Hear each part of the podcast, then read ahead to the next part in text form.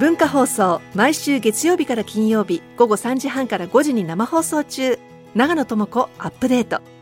有識者を迎えニュースを読み解くコーナー。ニュースアップデートをポッドキャストで配信中。お聞きのポッドキャストアプリから長野智子アップデートで検索してください。大竹のもっと言いたい放題火曜日はフリーライター武田砂鉄さんです。今日のテーマ開き直り始めた裏金議員たち、はい、まあ、さっきねニュースのコーナーでも、まあ、松野さんの官房機密の話も新たに出てきましたけども、はいはいまあ、今日自民党のあの例のわずか2問だけのアンケートの、はい、回収した結果というのがまあ正式に報告されるということなんですが、で明日が国会がですね政治と金というかまあ自民党と金の集中審議になるんですが、う。ん、このアンケートについてはですねもう先週金曜日の時点で、森山総務会長はですね、うん、新たにヒアリングの対象となるような事例は今のところ確認されてないっていうふうに述べてるんで、はい、まあ、あのわずか2問のアンケートで、うん、まあ、新しいものは何もなかったっていう言い分言い訳を持ってですね、うん、まあ、一区切り感を作りたがるとは思うんですけれども、はいあの僕、数日前にちょっとこういう SNS でこういうツイートをしたんですね、うん、あの辞めなければならない人が次々に出てくると、最新の辞めなければならない人ばかり注目されて、うん、辞めなければならないと、ちょっと前まで言われてた人がそのままになると、これはよくないみたいな話をしたんですけど、うん、まあ、ちょうど今、そのね、旧統一教会の森山文科大臣がどうなるかっていう話をしてると、まあ、その前の話っていうのがなぜか、こうあまり語られたくなるっていう、まあ、こういう感じだとやっぱり徐々にどんどん開き直る議員が出てくるだろうということで、まあ、それぞれいろんな開き直り方してるんですけど、ここではですねあの萩生田光一元政調会長を中心に考えたいんですが、はい、あの1月の22日に彼は国会内で記者会見を開いてですね政治資金収支報告書に記載してなかったパーティー系収入、2018年から5年間で計2728万円ということを明らかにして、でそこでですねこれまでノルマや還付金支出等を含め把握してなかった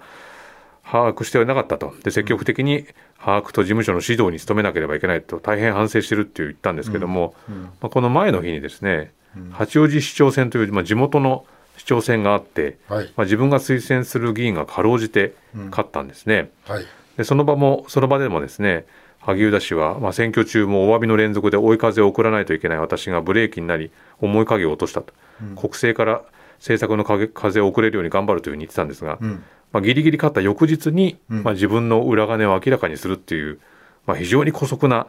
やり方をしたんですよね。うん、まあ、逃げて逃げて地元で勝利した後に、しれっと会見を開いてじっとしているっていう状態なんですけれども、はい、これ数日前にですね発売になったですねあの月刊文藝春秋と、まあ、あの週刊文春じゃなくて月刊の文藝春秋に、うん。え萩生田光一前自民党政調会長と、加藤勝信元官房内閣官房長官と、武田良太元総務大臣の3人による定談というのが載ってまして、派閥と金、本音で語るっていう記事が載ってるんですね。はい。まあ、元から親しくしている3人なんですけれども、まあ、安倍派、茂木派、二階派の、まあ、3人なんですが、これ読むとですね、本当驚くことに、めちゃくちゃ開き直ってるんですよね、3人が。例えばですね、まあ、加藤氏はですね、我々は時代の変化に鈍感だったのではないでしょうかっつってね、うん、別にこう時代の流れじゃないんですよね。ね、あの法律の話なんでね、で萩生田氏はですね実は数年前にもうちのスタッフからこれは大丈夫ですかと派の派閥の事務局に聞いたことがあったということでしたが、うん、派閥で処理してるから大丈夫と言われたそうです、うん、もうちょっと法律に詳しい人が気がついてどっかでやめてたればこんなことになりませんでしたと。なんかちょっとうっかりミスみたいな言い方をしてるんですけど、まあもう明らかに構造的だってことは分かってるわけですよね。で武田氏がですね、こういうんですね政治家が秘書に疑いの目を向けて一つ一つの支払いを確認することはまずありません信頼関係なくして事務所は運営できませんからと。ってことは今回はこれ、すべての政治家は致し方ないと。すべての秘書が悪かったということを言ってるが、まあ、無理があるんですね。でこの間結構話題になったですねかつての世耕弘成議員の投稿で、うん。うん、彼はですね私の事務所は初当選以来1円単位できちんと記帳してますので事務量が増えることもありません。収支報告時には貴重な限られた時間を犠牲にして担当秘書に一つ一つ質問しながらじっくりと確認した上で書類を提出していますなんてことを言ってるわけですね、はい。はい。はい、そうするとこの武田氏の言うですね、うん、あの秘書があの秘書に疑いの目を向けて政治家が一つ一つ確認することはありませんなんて、うん。うん、そんな常識を勝手に作らないでくれよってことに当然なってくるわけですけども、で、ね。うん、この 定談の中でとりわけこの腹立たしかったのはですねこの萩生田氏の発言で、はい、年末年始もこれだけ批判をされてお詫びをしてきたという点では一定の社会的制裁を受けたと思います立件されなかったのに検察が期待値を上げたことでこの人たちは悪いのに助かったみたいに思われるのはすごく理不尽な話ですというふうに言ってるんですよね。あの検察が期待値を上げたことでこの人たちは悪いのに助かったみたいに思われるのはすごく理不尽な話です、うん、ああれ？っていうねでも、ご自身は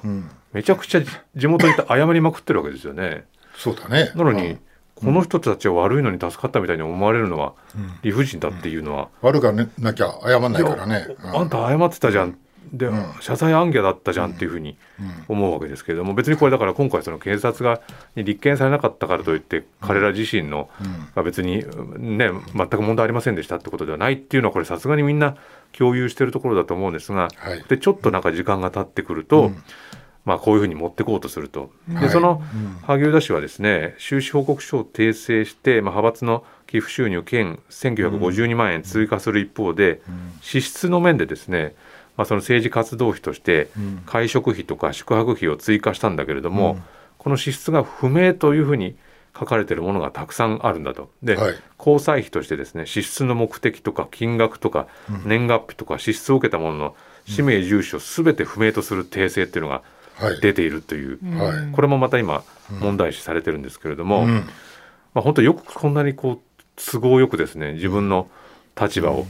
動かすなと。でこの定談の中にね、まあ、この間ずっと言われてるのが、うん、そのコロナで緊急事態宣言があった時に、まあ、銀座のクラブに行った、まあ、松本純、はい、まあ、当時自民党議員等々3人がですね、うんはい、まあ、あの銀座のクラブ深夜に行った時に、まあ、松本純議員たちはまあ離党した自民党を離党したと、うん、であれで離党であるなら、まあ、今回のようなお金の動きっていうのは、うん、まあ、当然離党それ以上になるんじゃないかっていうふうに問われるわけですけどそれについても彼らは話していて、そこで萩生田氏が何と言ってるかというとあの時は公明党議員が辞職したんだよねと、それでバランスを取って離党したんだと思いますっていうふうに言ってるんですね。まずこの発言自体がすごく不思議ですよね。公明党議員が辞職したからバランスを取って自民党を離党したんだよってこれ、おかしいですよね。だってやっぱりバランス取るんだったら、離党じゃなくて辞職じゃねっていうふうに思うんですけれども、で今回の話とこれ全く何の理由にもなってるわけですよね、だからつまりああのあのことよりも当然重い出来事が起きているんだけれども、いやあの時は公明党議員が辞職したから、こっちは離党したんだよっていうことをそのまま根拠に当てはめるのであれば、まあ漏れなく辞職ということになるというふうに思うんですけれども、はい。うん、とまあこういうふうにこう、うん、今、まあ、大大量にこう裏金議員があの今一覧になったりリストになって出たりしてますけれども、こうやって一人一人の発言を追うだけでもやっぱりこうやってそれなりに時間がかかるわけですよね。そうすると、まあ、今日出てきたような官房機密のような話とか、まあ、新しい方法新しい方に当然目線がいくっていうのは、まあ、大事だしでもまあ致し方ない部分でもあるんですけれども、なんとなく今この世の中でよく言われるのは、まあ、こういう人たちがたくさんいたことをみんな有権者は覚えておいて選挙で判断しようっていうふうに言うんですけど、まあ、それももちろんそうだと思うんですけど、いや選挙で判断するっていうよりもいややめろよっていう話だと僕は思うんですよね。だってこれだけ非常にまさに理不尽なことを起こしておきながら、いやあれはちょっと秘書がやったことだからとか、あのねあの緊急事態宣言の時の、銀座のクラブに行った時とはちょっと違うし、みたいな。なんか検察が期待値上げて、この人たち悪いのに助かったみたいに思われるの理不尽ですよねとかって、割と饒舌に語り始めちゃってるこの感じっていちょっと許容できないと思うんですけどね。